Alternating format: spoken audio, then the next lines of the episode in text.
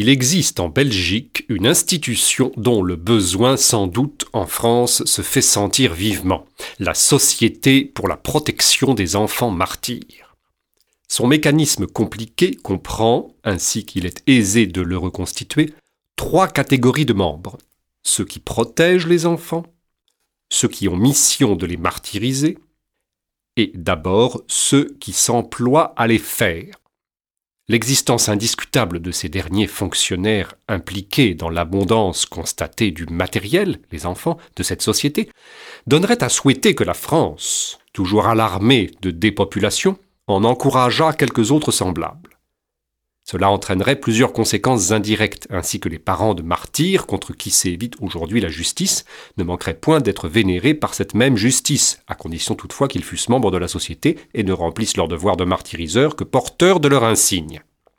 Il ne semble pas cependant qu'en Belgique, l'organisation des trois classes de fonctionnaires soit, autant qu'elle le pourrait, un modèle de sagace administration. Si les membres protecteurs, fort considérés, répandent dans toute l'Europe au moyen de leurs journaux spéciaux des attestations à leur propre louange, les membres pourvoyeurs, nous entendons les bourreaux chargés de réaliser chez l'enfant les premiers droits nécessaires à la protection, sont rarement mentionnés et jamais honorablement.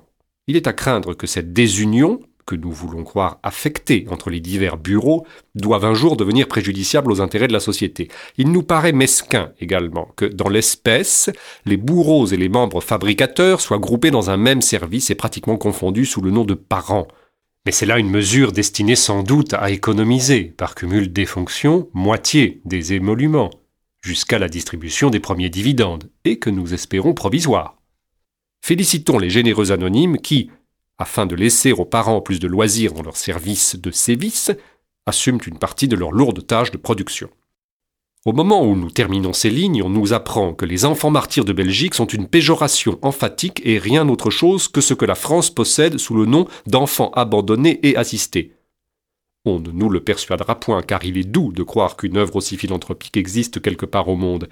Mais nous démêlons, dans cette information, la preuve d'une fâcheuse incurie, si les membres protecteurs se contentent d'instrumenter des matériaux simplement trouvés, il s'ensuivrait que les membres martyriseurs s'endorment dans des sinécures condamnables, et que la société ne justifie point son titre et doivent, à peine d'abus de confiance envers le public, passible des tribunaux, être dissoutes par ses propres statuts. Nous n'exigeons point dès l'abord que les membres producteurs n'exercent qu'en vue unique de la société, c'est là un progrès qui s'accomplira plus tard. Mais si tout sentiment humain n'est pas enlisé dans la paresse des fonctionnaires du deuxième bureau, de grâce, un peu de zèle, messieurs les membres martyriseurs.